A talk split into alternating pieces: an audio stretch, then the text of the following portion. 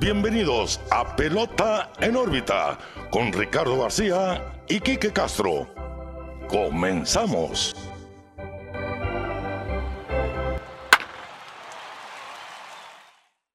Hola, ¿qué tal amigos? Bienvenidos a un nuevo episodio de Pelota en órbita. Los saluda como cada lunes su amigo Ricardo García y también como cada lunes muy bien acompañado de mi amigo, su amigo Quique Castro. ¿Qué onda, Quique? ¿Cómo estás? Muy bien, Ricardo. Pelota en órbita 73. 73. Una semana interesante, para decirlo de manera leve. Se movieron las piezas y ya las piezas están dando resultados. Estamos viendo cómo están cambiando los líderes divisionales en ciertas divisiones clave. Y está pasando algo interesante en el béisbol ahorita. Pero bueno, antes de empezar, como todas las semanas, quisiera invitar a nuestros amigos que nos escuchan que nos sigan en nuestras redes sociales, Pelota en órbita, Facebook, Twitter, Instagram y YouTube, donde se encuentra pues conect- contenido semanal de lo que vamos platicando en los episodios y también lo que va pasando en el día a día de las grandes ligas. Les encargo una suscripción en nuestro canal de YouTube, ya que pues queremos crecer un poquito por ese lado. Hoy tocó gorra de Phillies, ustedes ya saben por qué, pueden ver la portada. Y pues eh, sería todo, Ricardo, hay que empezar. A ver, hay carnita Sí, que sí. procesar. Se están moviendo las posiciones, se está poniendo muy interesante. Qué semana tan movida en, en cuestión de standings. Más tarde, como siempre, al final del episodio lo vamos a ver. Pero sin duda, una semana para unos muy buena, para unos de terror. Así es. Y como dice Kike, síganos en redes sociales, enfatizo yo en eso. Llegamos a 1600 en Instagram después de algunos meses estancados Sí. entre los 1500, así que bueno, muchas gracias por eso. Síganos en Twitter también, ya casi llegamos a los 300. En YouTube por ahí andamos eh, queriendo llegar a 200 suscriptores, así que échenos la mano ahí. Y también en las plataformas digitales de audio como Spotify, Google Podcast, Apple Podcast, donde usted quiera, nos va a encontrar es. todos los lunes. Bueno. Kike, ya vieron la portada, sin duda los Phillies han sido protagonistas de esta semana. Así es. Cuando vimos el rondín semanal la- en el episodio número 72, no nos esperábamos estar hablando de que los Phillies iban a estar en la cumbre del este de la Liga Nacional, sobre todo porque los Mets habían estado muy bien, pero han tenido una semana mala. Todo le está saliendo a Nueva York, los Mets siendo los, Mets. Ahí está, así que... Ah, Y la semana pasada te dije, no, ojalá y que no, los Mets no sean los Mets. Y, y- y vaya, qué mala semana tuvieron. Los últimos 10 Sí. juegos han sido terribles para los, para los Mets. De pasar a primer lugar sólidamente a un tercero, eh, la verdad, pues es de bastante, ¿no? Igual eh, era cuestión de tiempo, ¿no? Que, que los demás equipos Sí. hicieran algo porque estar en una división donde todos están abajo de 500, pues obviamente ibas a estar tú fácilmente en primer lugar. Ahora los Bravos y Filadelfia pues se pusieron las pilas, eh, hicieron movimientos buenos, más, más Atlanta. eh, Y, y lo dije la semana pasada, yo no sé a qué están jugando los Braves. sí, Sobre todo porque la mitad de los jugadores que trajeron son agentes libres al final de la temporada. Y parece que están buscando mínimo colarse. claro. Bueno, la carrera divisional no estaba acabada para ellos. es que final. eh, en este caso, la- yo creo que la carrera divisional es lo que están apuntando todos, ¿no? Al final de cuentas, Sí. porque está muy cerrada.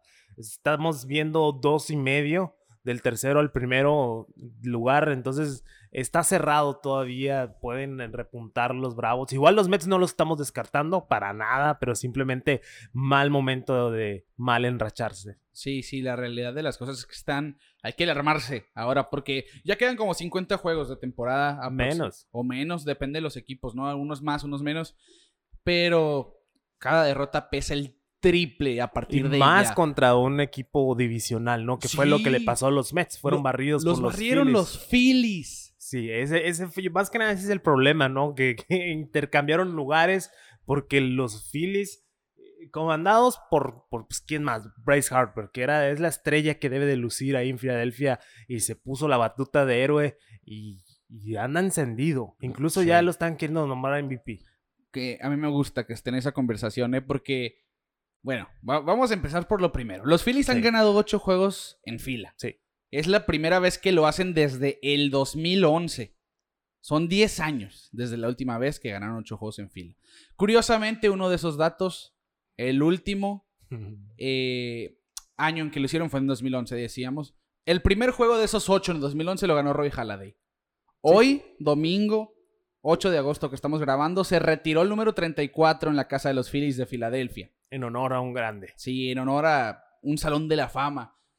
Y hoy que grabamos esto, Zach Wheeler lanzó una blanqueada de dos hits para terminar la barrida contra los Mets de Nueva York, poniéndose a dos juegos, 2.5 juegos por encima de ellos.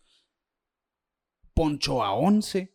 Wheeler le permitió un doble a Brandon Nimo iniciando el juego y después retiró a 22 bateadores en fila hasta darle una base por bola a Michael Conforto en la octava entrada. Retiró a 22 bateadores en fila entre el doble de Nimo y la base por bola de Michael Conforto. El último Philly de Filadelfia que hizo esto fue Roy Halladay el 29 de mayo del 2010. O sea, hace su juego perfecto. Las coincidencias del béisbol que a unos les gusta, que a otros no tanto, pero pues así es este deporte. Un saludo a Rafa, nuestro amigo, que no le gustan estas casualidades que, que se da, pues es un juego es un juego muy enigmático, que nunca sabes el resultado y este tipo de coincidencias pues se prestan, ¿no? sí, sí. Y lo vimos hoy en, el performance de Zach Wheeler.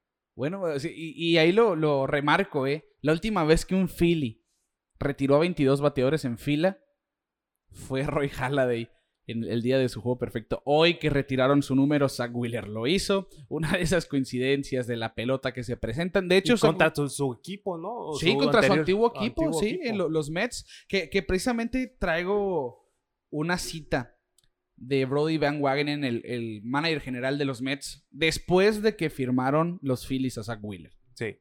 Zach Wheeler no vale lo que están pagando los Phillies por él. Cinco años y 118 millones. Es que sí estuvo en duda, ¿no? Incluso a mí se me hacía muy exagerada la cantidad de dinero y el tiempo. Pero pues algo vieron los Phillies, algo vieron los Phillies. Incluso había varios equipos en ese entonces buscando los servicios de Zach Wheeler. Los Angels, me acuerdo también. Sí, se, hablaba que para muchos lados, a mí nunca se me había hecho un, un pitcher de élite o un buen pitcher en general. A, mí sí, pero lo perseguí, lo perseguía lo mismo que la mayoría de los Mets, el bicho de las lesiones, ¿no? Sí, no, igual la, rotación de oro de los Mets que estuvieron, o sea, eso fue lo que lo devastó. Incluso ahorita estamos viendo que, que DeGrom se puede perder del Cy o se va a perder el Cy Sí, porque ha estado fuera de escena mucho tiempo. yo, yo, siento que sí, ya le costó el Cy porque va a volver para septiembre, se supone, y lo van a preparar para una posible aparición en playoff. Pero yo estoy, yo estoy en desacuerdo con lo que dijo eh, Brody Van Wagenen, sobre todo porque no nos esperábamos que Zach Wheeler iba a ser este Zach Wheeler. Sí. Que la temporada pasada, su primera con los Phillies, tuvo efectividad de 2.92, ponchó a 53 en 71 innings en sus 11 aperturas. Esta temporada en 22 aperturas tiene efectividad de 2.57, es líder en entradas con 147 y es líder en ponches con 170 previo a la salida de hoy. Traigo los numeritos actualizados también de, después de la salida de los 22 bateadores eh, retirados en fila. Y para mí sí es, sí, sí vale cada centavo Zach Wheeler, porque también si vemos los números que tuvo con los Mets diciendo, tomando en cuenta, ¿no? Que estuvo fuera por lesiones en algunas temporadas. Su año de novato tuvo efectividad de 3.42. 2014, 3.54. Su único año malo fue el 2017, que tuvo efectividad de 5.21 en 17 salidas pero después de ahí no, no ha aflojado. 3.31 en 2018. 2019, que fue una temporada donde lo vimos como un pitcher con potencial de ser un gran ponchador, que es lo que está demostrando ahora. Efectividad de 3.96, 2.92 el año pasado y 2.13, si no me equivoco. No, 2.43 a partir de, de mañana, lunes, ¿no? Realmente está siendo un as. Y para mí, para mí, yo puse un tweet hoy, yo lo veo como el claro candidato al Cy Young de la Liga Nacional. El claro ganador. Sí, el, claro ganador. sin, sin, eh, sin la presencia de, de, de, Grom. Es que la verdad, eh, la ausencia de Grom le abre la puerta a muchos. Exacto. O sea, no solamente a Wheeler. Wheeler yo creo que pues puede ser alguno de los que encabezan esta lista. También eh, para mí podría ser Walker Bueller, que está demostrando ser el as de, de los de ese equipo de Los Ángeles que, que, ha dado mucho de qué hablar con la cantidad de estrellas, pero igual esa rotación de Milwaukee, cualquiera de ellos se la puede llevar, o sea, ahorita ya la ausencia de Grom te abre mucho las puertas. Yo creo que los performances como los de Zach Wheeler son los que te hacen voltear a ver a, uno u otro pitcher, ¿no? Eh, cada quien va a tener su favorito, obviamente, pero pero mm, sí, eh, concuerdo de que Wheeler sí, a, lo menos en lo personal me está sorprendiendo demasiado. está haciendo lo que querían los Phillies. Al igual que Bryce Harper, ¿no? Volviendo un poquito más a la racha Ajá. de ganados que, que están teniendo, yo creo que Bryce Harper ha sido una... una ah, Han sido pieza los clave, pues sí, son los protagonistas. Y mira, ¿quién te lo está diciendo que yo soy uno de los peores fans de, de Bryce Harper que lo ha odiado desde que subió? Y lo admito y lo he dicho varias veces, o sea, no tengo miedo de decirlo, pero ahora sí está haciendo lo que quería Filadelfia que hiciera al final de cuentas. Y estábamos viendo un equipo mediocre. La primera Sí. mitad ni siquiera entraban a, a nuestra escena de un equipo que podría llegar a playoff. Yo al principio de la temporada tenía a Washington, lo repito, como por el, el staff que ellos tenían Sí, completo. fue- Parecía un equipo muy completo. Fue que una total sí. decepción, ya lo vimos sin Fue un flotar. fracaso, fue un fracaso total. Y de ahí yo pensaba los Braves y los Mets, pero yo veía a los Phillies y los Marlins peleando por el sótano realmente. Sí. Bueno, los Phillies están diciendo las contrataciones que hemos hecho en los últimos años Están dando Va- frutos. Sí, exactamente. Son de, son de, haber- son de verdad. Y Son de a Davis. son de a Davis, como decimos, ¿no? Y la verdad, Kike, es que para cerrar el punto de Zach Wheeler, tú sí lo ves como el Cy Young. Yo sí. Lo podría ver, pero no, no se me hace algo definitivo en este momento. Eh, Sí, les quedan a- Lo veo en la conversación. salidas, ¿no? Lo veo en la conversación, pero es que tenemos que voltear a ver a los Brewers. Eh, Yo Sí. creo que lo que está pasando ahí en Milwaukee es de admirarse. Totalmente. Eh, nadie esperaba que fueran tan contundentes los Brewers como son ahorita, más con ese, con ese cuerpo de abridores. El señor Burns está haciendo de las suyas. Woodruff. Eh, estamos viendo mucho picheo, bueno, vaya. Entonces, eh, sí lo veo en la conversación, pero no lo veo como un claro favorito. O sea, no me caso con él. Pero si lo gano, lo entiendo. ¿Me explico? Yo creo Sí. que ahorita, como decía, es una moneda al aire, cualquiera lo puede ganar. En el estado que estamos ahorita, después de este, es que fue lo bonito de, de la temporada de cambios, pasaron tantas cosas que se sacudió toda la liga por Claro. completo. Y ahorita estamos viendo resultados de todos esos cambios que se han realizado. Y también, pues, no podemos descartar a Mark Scherzer. No, Ma- Max verdad- Scherzer está teniendo una de las mejores temporadas de su carrera. Para su mala suerte, es una temporada de pitchers al 100%. Sí. Todos están gozando de buenas temporadas. Sí, sí, más en la Liga Nacional. Sobre todo en la Liga Nacional. Pero yo, ahí en Twitter, Raúl Pérez, que es, le mandamos un saludo, que es muy activo y sé que nos sigue mucha gente que le va a los Dodgers como buenos mexicanos. eh, me han, han comentado que Walker Buehler es para ellos el gran candidato, el gran favorito. O Sí. sea, yo, yo no lo veo así. Sí lo Sí, veo. sí. Si no está de Grom, sí lo veo como mi número dos. Exacto, es como te digo, o sea, ahorita para mí no hay ningún favorito. Es- es- está en juego todo todavía. Ajá. Porque era tanto eh, el espacio entre DeGrom y los demás que DeGrom era el caballo de sí o sí. Sí. Se les cae Le, eh, DeGrom, LeBron iba a decir. Se, se cae DeGrom. DeGrom y pues, hey, habemos varios que estamos fichando bien. Sí. Entonces, eh, eh, se abrió más la conversación y me gusta, pues, porque al final de cuentas, sí, quisiera que DeGrom siguiera ganando Cy Young, pero la competencia es lo que le da emoción, ¿no? Porque hace que te Ajá. estés fijando cada salida de cada jugador. Ramificó un poquito la conversación de los pitchers. Exactamente, ¿no? te estás enfocando solo en ver a DeGrom. Exacto. Ahora vas a voltear a ver a los, a los ah, Phillies, a los Dodgers. Es lo que vimos Ah, al final de la te temporada pasada. ¿Te acuerdas cuando nosotros hablábamos de Yu Darvish pudiéndose Sí. convertir en el primer Cy Young asiático? También sí, sí. estaba eh, pues Trevor Bauer desde un momento de Grom en esa carrera por el Cy Young y al final sí fue Trevor Bauer. A partir de ahora sí va a estar. Hay que ver las salidas de cada uno porque la próxima salida les puede dar o restar puntos para convertirse en el campeón pitcher de la Liga Nacional. Y en este episodio hablamos de la Liga Nacional precisamente porque Wheeler está haciendo cosas que nadie se esperaba de Sí, Zach Wheeler. sí, sí, sí. Y yo traigo la comparación de numeritos de Wheeler y Walker Buehler para, para la carrera del Cy Young. Empiezo por Zach Wheeler, Kike. 10 y 6 en récord, efectividad de 2.42.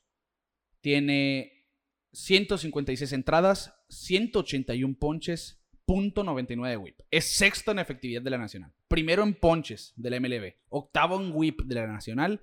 Nadie tiene más juegos completos ni más blanqueadas que Zach Wheeler. Este para mí es el punto que le da el Cy Young a Zach Wheeler. Las blanqueadas. Las dos blanqueadas y los tres juegos completos. Walker Ok. Buehler no tiene ningún juego completo. Ok. ¿Ok? Es quinto en victorias. Y ojo, yo abro un paréntesis. Siento que hay que olvidarnos de los récords al momento de hablar del Cy Young ya. Ah, no, claro. Porque claro, Walker claro. Buehler tiene récord de 12 y 2, Sí, sí, sí. pero está en los Dodgers. Sí, sí, sí. Eso yo creo que va a, a último plano en esos tiempos. Sí. Yo, por ejemplo, eh, No, bueno, si quieres seguir eh, con el Bueller y, y analizamos un poquito más.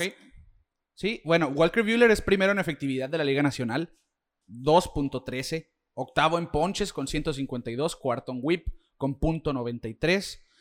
Y le batean de, de 191 apenas la oposición lidera la Liga Nacional, mientras que a Zach Wheeler le batean de 212. El récord de 12 y 2 de Bueller pues parece como que ha sido un pitcher Sí. que sí lo ha sido, un pitcher impresionante. Pero yo sí me caso con lo de Wheeler. Incluso ha sido, después de Bryce Harper, el mejor jugador en los Phillies. Sí. ¿Cuántas veces no lo hemos visto que se va sin decisión? O que pierde juegos cuando nomás le hicieron una carrera. Por eso yo me baso. El récord aquí no importa. Ha perdido seis Sí, Wheeler. sí, sí. Pero esas dos blanqueadas, lo que hizo ahora.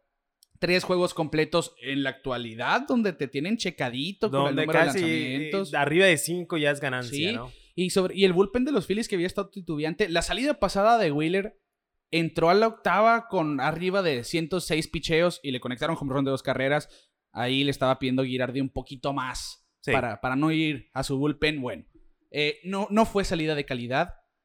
Y ese es el último punto precisamente que traigo. Las salidas de calidad nadie tiene en la Liga Nacional más que Walker Buehler. Tiene 20. Pero Zach Wheeler tiene 16. Pero ha lanzado muchas más entradas. Sí. Mira, yo lo que me fijo, eh, quitamos totalmente el récord. Ajá. Eh, Eso para mí es indiferente. Lo hemos hablado muchas veces que pues eh, puedes tirar un juego de, un- de una carrera y lo vas a perder. Eso no importa. Yo lo que me fijaría más es en el porcentaje del oponente y el whip. ¿Por qué? Porque ahí te está diciendo qué tanto se va a meter en problemas el pitcher, ¿no? Claro. Y ahí es donde están muy parejos eh, eh, Wheeler y Bueller. O sea, o sea, obviamente Bueller es un poco mejor, pero como dices, eh, eh, Wheeler ha, ha pichado más entradas, ha estado más en el terreno, a estar en un equipo menos cargado. menos en cargado de talento. picheo, ¿no? Sí, o sea, hay muchas cosas por que, que considerar. Pues no solo son los números fríos, también hay que contextualizar el equipo y todo Claro. eso. Pero igual, como te digo, eh, es, va a estar dura la competencia y me gusta que esté dura la competencia. Lo hablamos el año pasado, como dices tú, eh, con, con Darvish, con, con DeGrom, con Bra- Bauer. Bauer, pero al final Bauer se lo quedó. Eh, y este año va a ser igual, va a ser igual. Habemos eh, más pitchers, ¿no? Que, que, que están en la pelea, pero yo creo que los punteros pueden ser Bueller y, y Wheeler sin problemas. Sí, vamos, vamos a ver las próximas salidas. Tienen 23 cada uno. Eh, el caso de, de Zach Wheeler son 23. Walker Bueller tiene también 23. Así que les a- aproximadamente entre 10 y 8 salidas más. A menos de que los cuiden por cuestión de los playoffs, que es de esperarse si ambos equipos Sí, ya están sí, casi sí, dentro. Así que se va a poner muy interesante. Amigos Dodgers, no se enojen con nosotros. Bueno, conmigo sobre todo, que yo sí veo a Zach Wheeler. me- para mí, ese punto de las, de las blanqueadas Sí, sí. Es, es lo que lo separa, ¿no? De, de Walker Buehler en la conversación. Pero el futuro, el próximo mes y medio, no Mira, al final de cuentas ni tú ni yo votamos para el Young, entonces Exactamente. no sabemos claramente cuáles son los puntos a considerar para los Ajá. reporteros, entonces al final de cuentas que ellos hagan lo que quieran. Y hago, hago un paréntesis, eh, mención honorífica a lo que decíamos, el señor Corbin Burns, Brandon Woodruff, Freddy Peralta en, en Milwaukee, simplemente la mejor tercia de abridores eh, que cualquier equipo quisiera tener. Max Scherzer con los Dodgers y Kevin Gossman con San Francisco, que también ha estado Sí. increíble. Así que la Liga Nacional podría tener un cierre ahí muy, Muy pero muy emocionante, muy fuerte en cuestión de picheo. Y nos vamos a la otra estrellita de los Phillies, que si ves los números dices, ¿por qué se habla de Bryce Harper como un candidato del MVP? Bueno, yo pienso que Bryce Harper se metió a la conversación del MVP para ya no salir esta temporada, ¿eh? Porque sí, no es líder ni siquiera ni en home runs, ni en producidas, ni en promedio, ni porcentaje de... No es, no es líder en nada. Pero está en todos los tops por ahí, salvo en producidas, que tienen 75, 79, si no me equivoco, Jesús Aguilar, el líder, y él tiene, todavía no llega ni a 50, pero hay que ver lo que estaba haciendo en la primera mitad. Estaba bateando sin gente en base, Bryce Harper, home runs solitarios, extra bases sin corredores. Y ahora se está notando un poco más lo que está haciendo porque ha agarrado gente en base. Los Phillies han jugado mejor últimamente porque habían sido un equipo mediocre Sí. la primera mitad. No bateaba nadie. Y Bryce Harper había sido como que el único que incluso obtuvo votos para el juego de estrellas, no fue, pero debió haber ido si vemos la temporada que, que realmente está teniendo. Pero hay, aquí hay una lista que jugadores de la Liga Nacional con 300 de promedio, 400 de UVP y 500 de slogan. Bryce Harper. Ahí se acabó la lista. No hay más. Sí, está jugando buena pelota, ¿eh? La verdad, ha estado balanceado en su, en su performance ofensivamente. Y se está metiendo en la conversación de MVP. Pero para mí, por ejemplo, a como yo veo un MVP, como debería de ser en mi mente, en mi opinión, es alguien que está ayudando a ese equipo a, a llegar más allá. Ajá. Simplemente. O sea, el jugador más valioso, MVP, Most Valuable Player. Sí, Y es lo que está haciendo Bryce Harper. exacto. Está sacando del hoyo a su equipo, que es lo que significa para mí ser un MVP. Y es lo que está haciendo. La verdad, callándome la boca, porque siempre he sido retractor de, de Bryce Harper, es de mis jugadores menos preferidos del mundo. Eh, eso ya es otra temática. Pero estamos viendo que pues está haciendo más contactos, está pochando menos, eh, está siendo productivo, ya está teniendo gente en base. Entonces, si sigue esta tendencia, eh, va a ser difícil tumbar a los Phillies. Sí, y, hay que tener también en- en cuenta una cosa. Se habla de Bryce Harper como un candidato al MVP por si se llegara a perder más tiempo Tatis. Porque Claro. si Tatis vuelve, que se, se menciona que sí puede llegar de la lista de lesionados después de su luxación de hombro, y vuelve un 70% sano y sigue contribuyendo, yo no veo a nadie que le quite. Él sigue siendo líder de cuadrangulares de la Estamos diciendo que está en la conversación. Exacto. Ojo. Exacto. No estamos diciendo que va a ser el MVP. Exactamente. Porque si Tatis vuelve, nadie se lo va a quitar. Así lo veo yo. Que de por cierto, también abro paréntesis, se piensa ver a Fernando Tatis en el fielder central si vuelve a la lista de lesionados para quitarle presión a su hombro, ya que en el jardín central hacen menos tiros que en el shortstop, ¿no? Sí. Ok, cierro paréntesis. y seguimos con Bryce Harper, que, mira, una temporada que quizá sobre papel dice uno, bueno, ¿qué tiene de wow? Bueno, son en sus últimos siete juegos, Kiki, no más. Batea de 308 con un slogan de 846, OVP de 400, 4 home runs, 7 producidas, 3 bases por bola. Se ha ponchado dos veces en 26 turnos. Estamos viendo un Bryce Harper un poco más paciente en la caja de bateo Sí. que, como decíamos, está teniendo una temporada bizarra. Se está aprendiendo cuando se debe de prender. yo Exacto, creo. sí, O sí, sea, él está cargando los Phillies, eh, Sí. él está cargando ese lineup. Tiene la característica de ser uno de los mejores bateadores con gente en base. Desde el año que, que llegó a los Phillies no tuvo, no recuerdo lo- las- los números como tal, pero sí sabíamos, bueno, aquí lo abrí, tenía, tuvo un promedio de 260 en su primer año con los Phillies. Pero con, con corredores en base bateaba arriba de 300 y cuando no había nadie en base es cuando bateaba mal. O sea, la presión le cae muy bien a Bryce Harper. Incluso esta temporada sigue siendo uno de los mejores en ese aspecto. 317 con corredores en base. 302 en momentos de alta relevancia, es decir, cuando está el juego empatado, que van perdiendo por una o dos, en turnos muy importantes. Eh, en turnos de, re- de relevancia media, batea de 318. Y cuando la relevancia es baja, es decir, que van perdiendo por mucho o ganando por mucho, batea de 291. Aquí lo vemos. Bryce Harper es mejor con presión. Cuando tiene que batear, batea. Sí. Y es por eso que lo estamos viendo en esta conversación de un posible candidato al MVP, Kike. Así es. Sí, vimos cómo sacó, sacó el juego contra, contra Sugar, ¿fue? Sí, contra Edwin Díaz. Con Edwin Díaz. Que entró en la octava a enfrentar a Harper, le fue mal. Se fue muy mal. Y, y es lo que necesitaba Filadelfia para tomar a los Mets. Vamos a ver qué va a pasar ahí. Si pueden mantenerse. El picheo es lo clave, ¿no? Que es lo que más le ha dolido a los, a los Phillies de Filadelfia. El picheo, el relevo más que nada. Vamos a ver si pueden eh, mantenerse con el ritmo que traen ahorita y no aflojar porque ya es, es el último estirón de la temporada. Sí. Y ahorita es cuando, si se van a encender, ahorita es, es- es el momento. Qué buen momento, ¿eh? Y lo de Harper es impresionante. Ya les dije, los primeros siete juegos, los últimos siete juegos, los últimos 15 batea 391.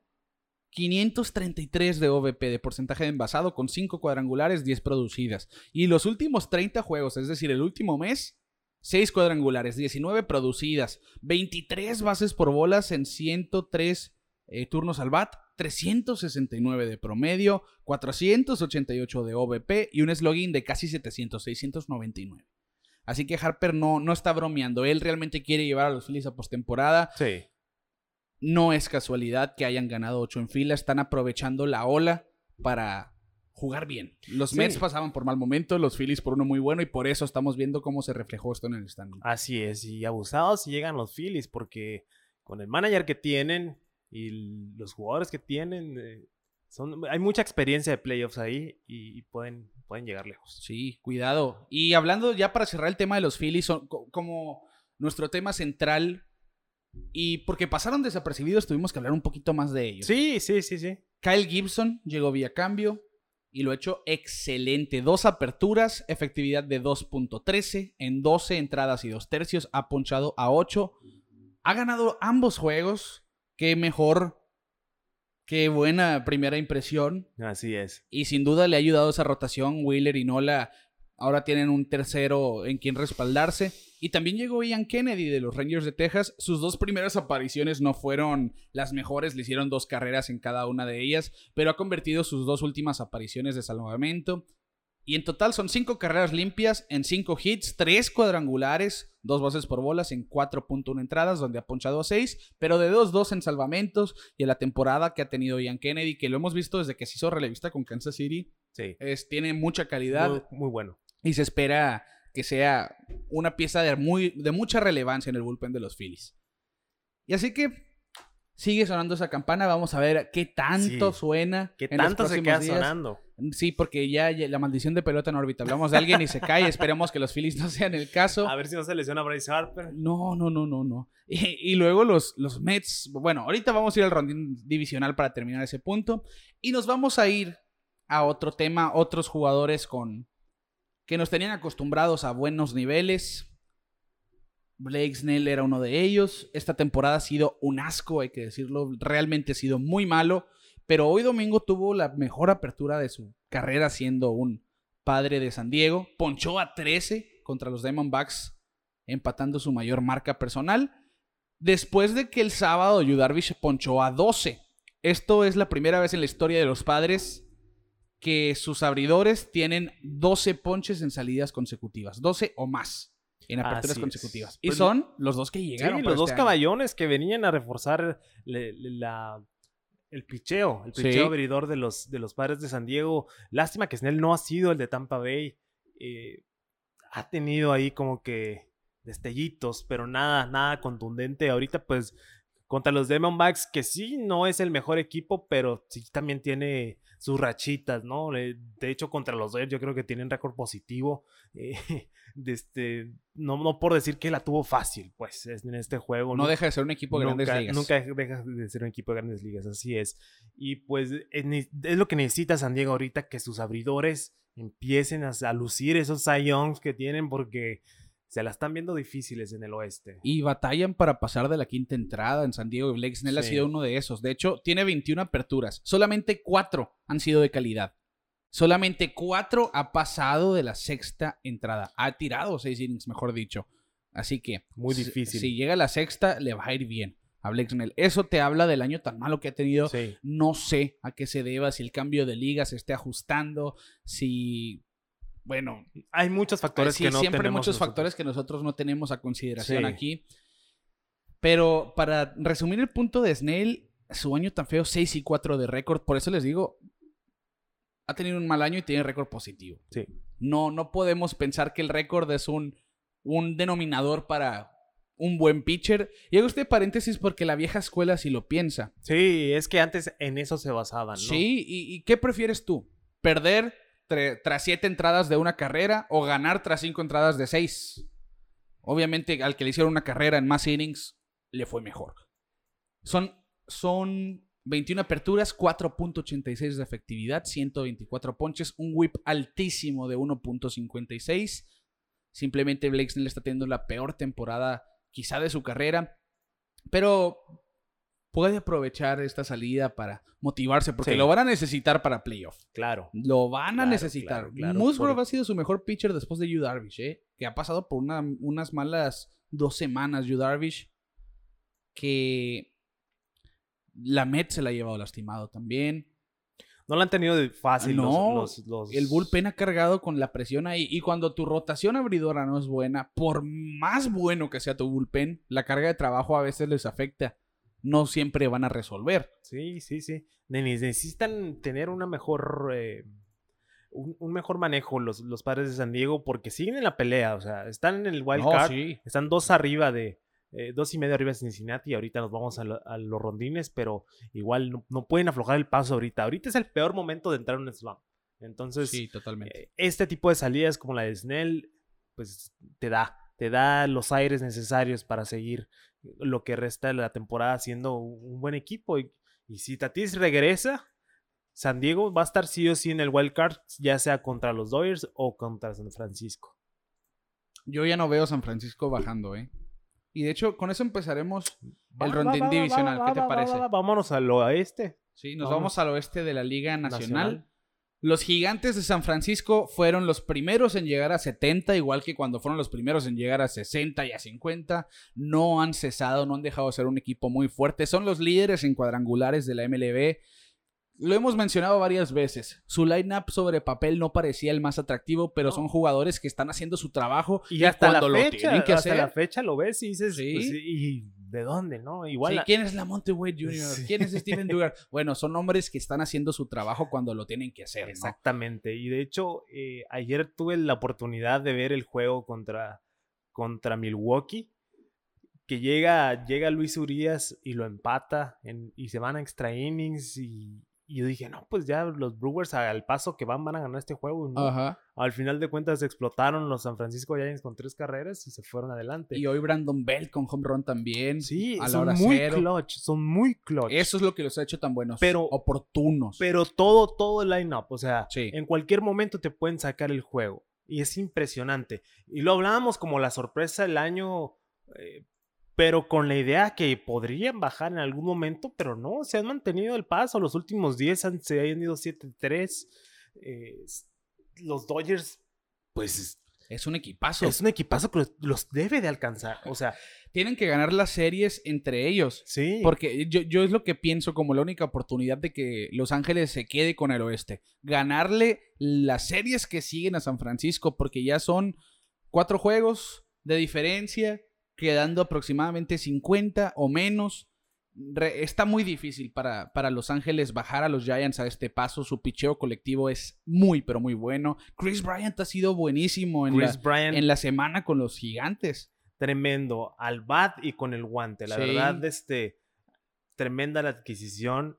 Vamos a ver, vamos a ver qué pasa porque sí está, está muy, muy, muy cerrado ahí el duelo entre los Dodgers.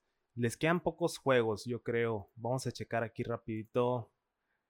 Le queda una serie contra Dodgers en septiembre, a lo que Ok. veo. A ver si La no tienen que barrer los Dodgers si solamente es una serie. La tienen que barrer si se quieren quedar la división. No veo. Tiene que pasar una tragedia, esperemos que no. Sí, ah, del, del 3 al 5 Ok. de septiembre en San Francisco tienen serie contra, contra los Dodgers de Los Ángeles. Va a ser yo creo la que la clave para los Sí. Dodgers para, Totalmente. para quedarse con la división. Ya en septiembre ya, ya es punto y aparte. Sí, ya. Y de hecho, hicieron historia, ¿eh? Porque los gigantes decimos que son los primeros que llegaron a 70. Pero es la primera vez que están 30 juegos por encima de 500 desde que terminó la temporada del 2003, que es cuando perdieron contra los Marlins en serie divisional. Los Marlins que quedaron como campeones del- de la serie mundial en, en el mismo 2003. Es la primera vez que están 30 juegos también arriba de 500 tras 112 juegos de temporadas de 1993 cuando lo hicieron en sus primeros 90. Tenían récord de 60.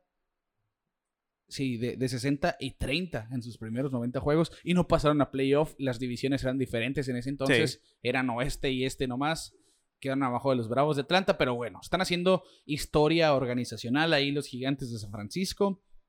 Y no vamos a dejar de verlos jugando muy buena pelota. Yo sí los veo como el favorito ya del, del oeste desde ya hace un mes, si tú quieres, ¿no? Pero han jugado excelente. Sí. Sí, sí, sí. Y no van a bajar el ritmo. Igual, eh, pues ya para mencionar toda la división, eh, los Dodgers se quedan a cuatro juegos hoy domingo.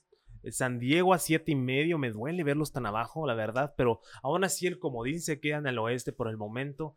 Colorado y Arizona, pues en la calle de la amargura. Sí, Colorado ya. a 20 y Arizona Olvidados. a 36.5. Algo impresionante. Y me, me da risa que todavía no tienen el, el símbolo de eliminados. De eliminados. Los- no, pues es que matemáticamente Todavía es no- posible. todavía es posible. ¿no? 36 juegos y medio, wow. Eh, este, eh, se estrenó Max Scherzer con los Dodgers, ponchó Sí. 10 en su debut. Trey Turner ya robó, ya pegó hit con los Dodgers también. Así que son jugadores que van a tener bastante impacto en ese Mucho equipo. impacto. Entonces Así vamos que- a ver. Vamos a ver este último stretch de los Dodgers, a ver si les da para ganar la Sí. división. Hablando de la Liga Nacional, nos vamos al, al centro de la Liga Nacional. Los Brewers siguen siendo el equipo a vencer aquí. Cinco juegos de ventaja sobre Cincinnati. Han ganado seis de sus últimos diez, a pesar de haber perdido la serie contra San Francisco. Sí. Cincinnati volvió a Mustacas. Hay que, hay que destacar esto. Un jugador que es de mucha relevancia para ese lineup. Jesse Winker y Nicolás Castellanos siguen haciendo su trabajo, pero excelente. Sí, yo creo que Mustacas les va a ayudar mucho. Sí, ¿no? sí, les va a quitar presión ahí Sí, también. porque es- están jugando bien, pero no les está alcanzando para llegar con Milwaukee. Igual cinco juegos no es mucho, pero al- han sido muy constantes los Brewers. Sí, muy, muy constantes. Pero hay que considerar que Cincinnati está muy bien en este momento. Sí, sí. 8 y 2 en sus últimos 10. Han ganado 5 en fila. Y de hecho se podrían convertir, si no me equivoco, en el equipo número 12. 12, si no me equivoco, en la historia del, del béisbol. Con cuatro jugadores que conectan 30 home runs o más. Y me- me refiero pues a Jesse Winker, obviamente. Me refiero a Nick Castellanos. Joey Voto creo que con la racha que tuvo también se mete esta carrera. Aquí tengo los numeritos, ¿eh? Para que no.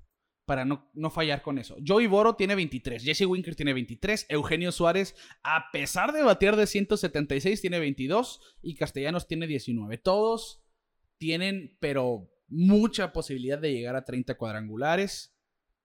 Así que van a ser, podrían ser el duodécimo equipo en llegar a, a tener cuatro jugadores con 30 home runs en la misma temporada en, en su lineup.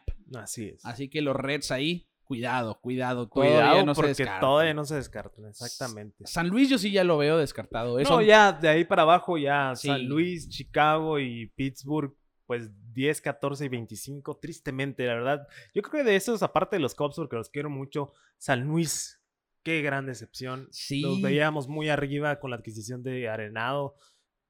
Parece que no. Y, y no ha estuvieron en el primer lugar por algún por buen tiempo esta temporada. Se lastimó Jack Flaherty y a partir de ahí caída libre para San Luis. Sí, sí, ya sí. va a volver Flaherty, pero no, no, no veo que, Pues vamos a ver. que vamos esto a los ver. levante, la verdad. John Lester se, se incluye a esa rotación. a ver lo que pueda aportar. Happ también. Entonces, eh, no los quisiera descartar, pero no se ven bien las cosas para San Luis. Y ahora sí la división más, más rara de la Más rara. Sí, yo creo que sí. La, la que nos ha puesto en duda totalmente toda la temporada. Teniendo a los Mets como, como un favorito toda la temporada, ahora nos vamos a 50 juegos por jugar. Y, y lo vemos a 2.5 del primer lugar, donde Filadelfia, pues, Y solamente uno por encima de 500. uno encima de 500. Yo creo que también es lo alarmante, ¿no? Esa, esa división tan perdedora que tuvimos a, a dos equipos, ¿no? En, en, en racha negativa en segundo y en tercer lugar. Sí. Ahora, pues ya juegan de 500, pero igual, ¿no? Está muy cerrada la, la pelea, dos y medio, dos eh, de, de distancia entre el, entre el primer lugar Sí, y yo, los yo- demás. va a estar cambiando. Yo Va a estar, sí.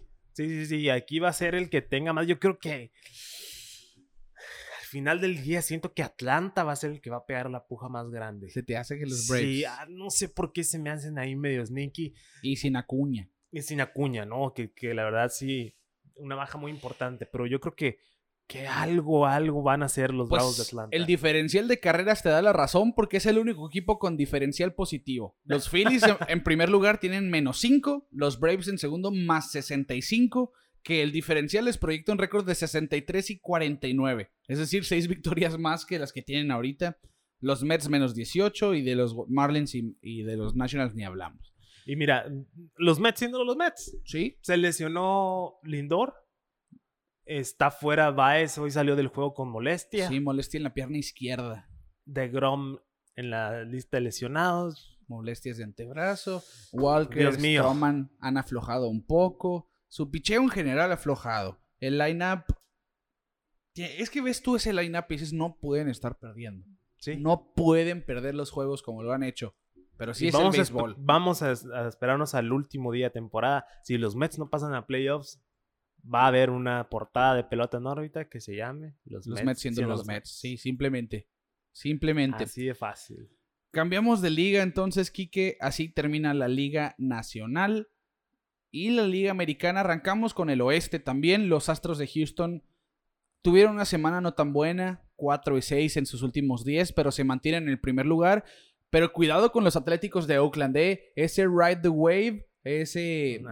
Eh, utiliza la ola. No sé cómo se traduzca literalmente. Eh, súbete a la ola. Súbete la ola Sí. o monta la ola. monta bueno, la ola. Está funcionando, están jugando muy bien. Jan Gómez ha jugado excelente. Starling Marte, Marte. Ha sido, yo creo que de todos los cambios, el que mejor ha jugado. Sí, el que ha tenido más impacto. Sí. Y sobre todo porque Ramón Laureano fue suspendido por 80 juegos por uso de sustancias prohibidas, una variante de esteroides. Triste. Sí. Triste. Y comentó que lo hizo sin saber. Bueno, Obviamente es lo que todos Sí, dicen. que- que se sí. le da el beneficio de la duda. ajá. O sea, cada quien, pero triste, ya queda manchado Sí. tu récord. Pues Ya- quieras o no, intencional o no, ahí estuvo. Y, y la verdad, pues Laureliano, que es un jugador que, pues, idolatrado, ¿no? Y que ha sido de los pilares del lineup de los, de los Atléticos en las últimas dos, tres sí, temporadas. sí. Entonces, una, una baja sensible, algo triste, la verdad, no me gusta que pasen este tipo de cosas con este tipo de jugadores, ¿no? Porque son emblemáticos y, y verlos manchados con esto, pero bueno. Los Atléticos, pues parecen no, no, no bajar el ritmo con la ausencia Sí. de La- Laureliano. De 8-2 en los últimos 10. Sí. Houston sigue siendo un, un equipo de poder, sí o sí, pero al final de cuentas van a pelear. Yo creo que Oakland sí le da para ganar la división. Me sostengo desde mi pronóstico de inicio de temporada. Están jugando muy bien los Atléticos. Simplemente es un lineup que Olson está teniendo un temporadón. Lo, lo que decimos, la suma de Marte ha sido de impacto inmediato. Ya lleva tres juegos con tres imparables y un robo. Es decir, la marca de la casa está Rick Marte desde Así es. temprano. Jan Gómez es uno de los mejores catchers defensivos y ofensivos. Es que es un equipo muy bueno. Así por donde lo veas, está muy completo. El bullpen ha sido muy bueno. Se perdieron a Trevor Rosenthal al principio de la temporada por lesión, que venía de una muy buena temporada. Optaron por ir por Jake Dickman como cerrador y ahora están usando a Lou Trivino, que lo está haciendo excelente. Han, han hecho muy buena compensación de sus piezas. Bob Melvin un año más siendo candidato al manager del año, Sí. ¿eh? Sí, Así quieras lo veo. o no, uno de los mejores managers que hay en la liga. Exactamente.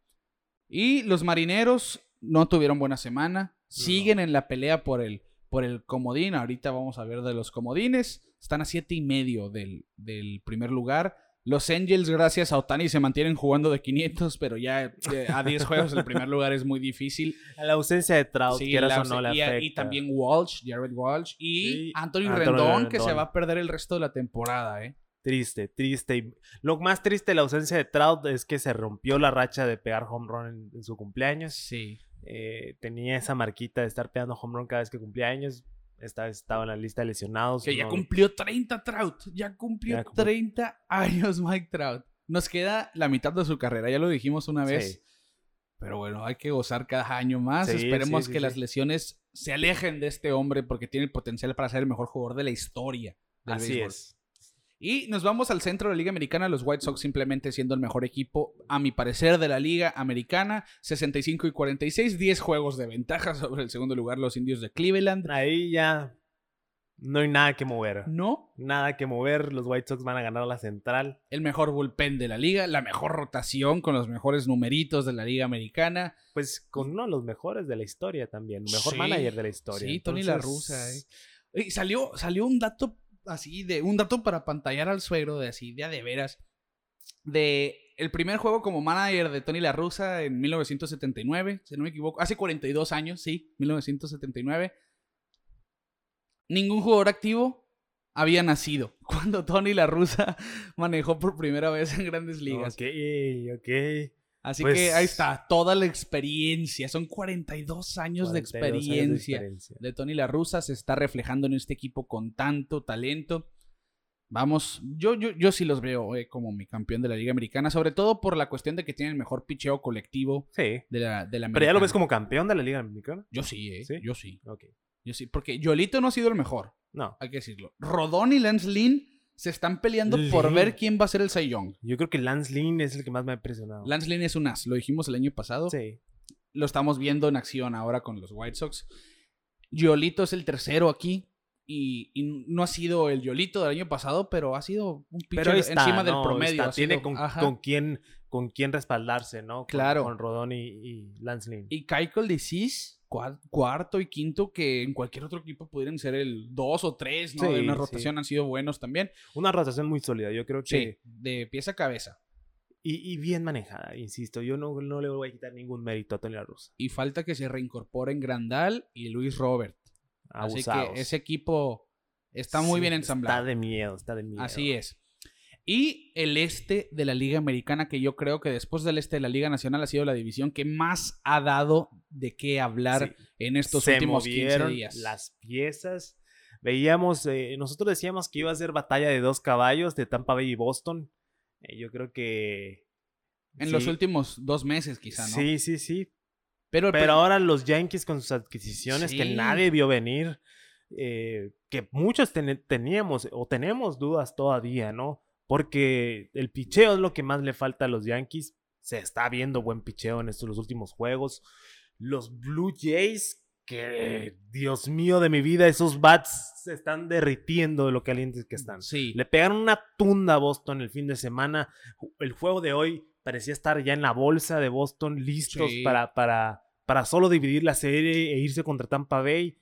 Y dicen no. Springer Dinger. Springer llegó. El efecto de Springer después de regresar de la lista de lesionados ha sido impresionante. Hay- Tramposo con los Astros o no, es un jugadorazo. no, es que ya lo demostró. Ajá. O sea, estando fuera de Houston ya está demostrando que no eran las trampas, que no era eh, eh, el, Él el no lo escándalo. necesitaba, ¿no? Sí, él no lo necesitaba. Él siempre ha sido un buen jugador, la verdad. Y, y me gusta, me gusta que, que nos callen la boca, porque todos hemos criticado a los Astros y a todos sus Que jugadores. Altuve, sobre todo, le ha ido muy mal. De Muy hecho, mal. que, eh, vi un video de los jugadores en la Little League World Series gritando así de eh, fuck Altuve, fuck Altuve. Me llamó Sí. mucho la atención que eran niños de 12, 13 años, pero bueno, se, Sí, lo, se pobre. a pulso, ¿no? Pues es que él, él fue la cara de, de- de los... Es la cara de los Astros de Houston. Entonces, Sí. todo el peso del escándalo va a caer sobre Cayó en él. Entonces, Sí, volviendo a la ajá. liga, a, a la liga este, pues Tampa Bay que la verdad se encendió en el mejor momento para agarrar cuatro juegos de ventaja contra Boston, 8 y 2 en los últimos 10. Boston en un slump horrible por todos lados, en picheo, en bateo, en fildeo, Colectivo, corrido ¿no? de bases, todo lo que puede... Incluso en manejo del equipo, porque vimos Sí. a Alex Cora hacer en esta serie sobre todo, porque hablando de abajo hacia arriba, Toronto viene por muy buen momento, incluso desde la mitad del All-Star Break, ¿no? Sí, sí, sí. 8 y 2 en sus últimos 10. Vimos a Matt Barnes en tres juegos seguidos, en los tres batalló, le pegó el home run a Springer en el último, y Alex Cora optó por ir por él a pesar de... Es que pues, la Sí. tiene confianza en sus jugadores. también también tuvo que ver que salió por lesión eh, Sawamura, Sí, y sí, sí. las circunstancias del juego llevaron a eso, quizá. Pero los Blue Jays, como tú dices, han hecho eh, ofensivamente algo que cualquier equipo quisiera. sí, Tienen no. una base joven, explosiva. Los juniors dinámica. están haciendo... Sí, es un equipazo los Y lo que más me gustó es que fue en su regreso a Toronto. Exacto. o sea, exacto. regresar después de más de un año de no estar en casa, de no ver a sus fanáticos, de no estar en su estadio, de estar jugando un estadio de grandes, de, de ligas menores. Llegar al de grandes ligas, lleno el estadio, y apalearon a los Red Sox de una manera impresionante, quitándolos del primer lugar. Se viene una semana interesante. Tampa Bay se enfrenta a Boston. Vamos a ver cómo responde Alex Sí. Cora y sus jugadores. Vamos a ver si van a seguir siendo los líderes, porque ahora ya se pusieron las cosas muy difíciles. Cuatro juegos de ventaja tiene Tampa Bay. En un abrir y cerrar de ojos. Es que Rays, Yankees y Toronto 8 y 2 en sus últimos 10. Sí. Los Red Sox 2 y 8 en sus últimos 10. Han perdido 10 de sus últimos 13 y tienen récord de 10 y 13 desde el juego de estrellas, siendo el peor de la división este de la americana. Así es. Han sido una- la sorpresa de la Liga Americana los Red Sox. No, no me cabe duda de eso. Para bien y para mal. Para, sí, para bien y ahora para mal. Sí. Pero es un momento de que aquí Ey, Como sí, si decíamos. realmente quieren llegar a playoff. En el peor momento de, de- de hacer un slump, lo están haciendo. Y todo, es una temporada muy larga, ¿eh? Es una temporada, hay que destacar esto. Todos los equipos pasan por baches, por slumps, Sí. pero los equipos buenos son los que le dan vuelta a la hoja como si nada y Así juegan es. como lo hicieron el resto del Así año. es. Entonces Así hay que, esperar. No, hay que, no hay aquí. que presionar el botón de pánico. Hay que verlo nomás ahí de lejitos. Todavía no lo presionamos. Pero ya. Ya hay que estarse fijando. Sí, Vuelve Chris Hill la próxima semana. Estamos en espera. Están en espera de Arroyo. Martín Pérez se fue al bullpen. Martín Pérez lo, lo pasan al bullpen después de una muy mala salida. De hecho, lo vimos tirar dos días seguidos de una manera muy extraña. Sí. Eh, Kyle Schraber ahorita se reportó que trae molestias en la entrepierna, aparte de la lesión que trae, nada grave, pero pues ahí está. Un retraso. ¿no? Y pues yo creo que el, el regreso de Sale y Kristen Arroyo van a ser claves para el cierre de, Sí. de- de los Red Y, Sox. y- y hablando de los Yankees, que su rotación ha sido mejor, ¿eh? En los Ha últimos mejorado ha- han sido bien. mejores que. A mí, a mí en lo personal no siento que les falta ese picheo abridor. Y el relevo ha estado titubeante también. Que Harold Chapman salió con inflamación de codo, por cierto. el juego de hoy, En el de ayer. de ayer. De ayer sábado. Así que cuidado con Chapman. Vamos, esperemos que no haya pasado mayores. Y Luis Severino tiró cuatro entradas perfectas en, una, per- en su última apertura de rehabilitación. De Kluber no hay mucha actualización, pero se espera y los Yankees apuestan a que ellos sean la solución de cara a una posible carrera por los playoffs. Vamos a ver si les da. Espero que Sí. sí. A Anthony Rizzo en su primera semana hizo y Sí, muy buen con los. Yankees. Lástima que ahora se fue a la lista de lesionados por COVID. Que hubo un pequeño brote de COVID entre sí y no, ¿eh? porque vimos Sí, en los Red Sox y en otros equipos eh, jugadores que iban a la lista de COVID porque se sentían mal y por, por precaución obviamente los ponían y luego daban negativo a la prueba y ya jugaban otra vez. Ahora Rizzo fue uno de ellos. Pero bueno, así va a estar esta temporada con la cuestión de las variantes. Esperemos que no sí, afecte es mucho. que ¿eh? es, es por precaución, ¿no? Sí. Más que nada es por precaución. Tienen que esperar a, a los, pesa- a los positivos o negativos y todo eso. Yo creo que, que es- nunca está de más. Entonces, si quieres, nos pasamos Sí. rápidamente el wild card Claro. Para Eh, ver cómo está el panorama después de esta semana tan loca en las dos ligas. Bueno, en los estes de las lo- dos lo- ligas. los comodines van a cerrar, pero muy fuerte como las últimas temporadas. ¿eh? Así es. En resumen, los líderes divisionales en la americana, Tampa Bay, los Astros y los White Sox, los comodines los tienen Oakland y los tienen Boston. Así que si de acabarse hoy la temporada, los Red Sox y los Atléticos jugarían el juego del comodín En Oakland. en, en Oakland. Los Yankees están a dos juegos y medio, Toronto está a tres juegos y Seattle a cinco y medio con Cleveland y Los Angels a ocho y ocho y medio respectivamente. Y ya yo los quito de la ecuación, ocupan un milagro, Sí. pero está cerrada. Así que son Está cerrado el comodín. Es que ve esto, que son los Rays están tienen la división. Los Red Sox, los Yankees y los Blue Jays están jugándose un comodín. Así que el cierre va a estar en esa división eh, precisamente otra vez siendo la división más fuerte del béisbol de Grandes Ligas como hace algunos años lo fue y como casi desde que existen el Sí, formato sí. divisional lo ha sido el este de la Liga Americana. Y nos vamos a la Liga Nacional. San Francisco, Milwaukee y sorpresivamente los Phillies de Filadelfia tienen sus, res- sus respectivas divisiones. Los Phillies con diferencial negativo de menos 5, pero bueno, ahí están. Y los Dodgers, junto a los padres de San Diego, como ha sido el 90% de la temporada, tienen el comodín de la Liga Nacional. Los Dodgers serían el juego, el equipo de casa en el juego del Wild Card. Mientras que Cincinnati está a dos juegos y medio del comodín. Abusados. Y los Bravos a seis y medio, mientras que los Mets a 7 y los Cardenales a 8. Sí, por eso te decía que que yo creo que Atlanta y Mets le deberían de tirar más a la división que al comodín. Porque si Sí. no creo que San Diego lo vaya a aflojar, pero igual Cincinnati se está acercando muy, muy, muy sorpresivamente. Sí, cuidado. A es los que el- de la división este de la Nacional es jugar a ganar la división. Sí. Porque lo que estamos viendo en el oeste son tres equipos muy fuertes que para la mala suerte de los tres están juntos Así es. y les va a afectar a, a los otros en la cuestión del comodín, pero por eso es el wild card al final. Es un pase ya después de haber perdido. Así la como en el este eh, de la americana, el este, el, el oeste de la nacional, Sí, pues ahí son, son similares, son ¿no? similares. Son similares. Y bueno, Kike, de esta manera vamos a llegar al final del episodio, un poquito más corto de lo habitual, 55 minutos casi.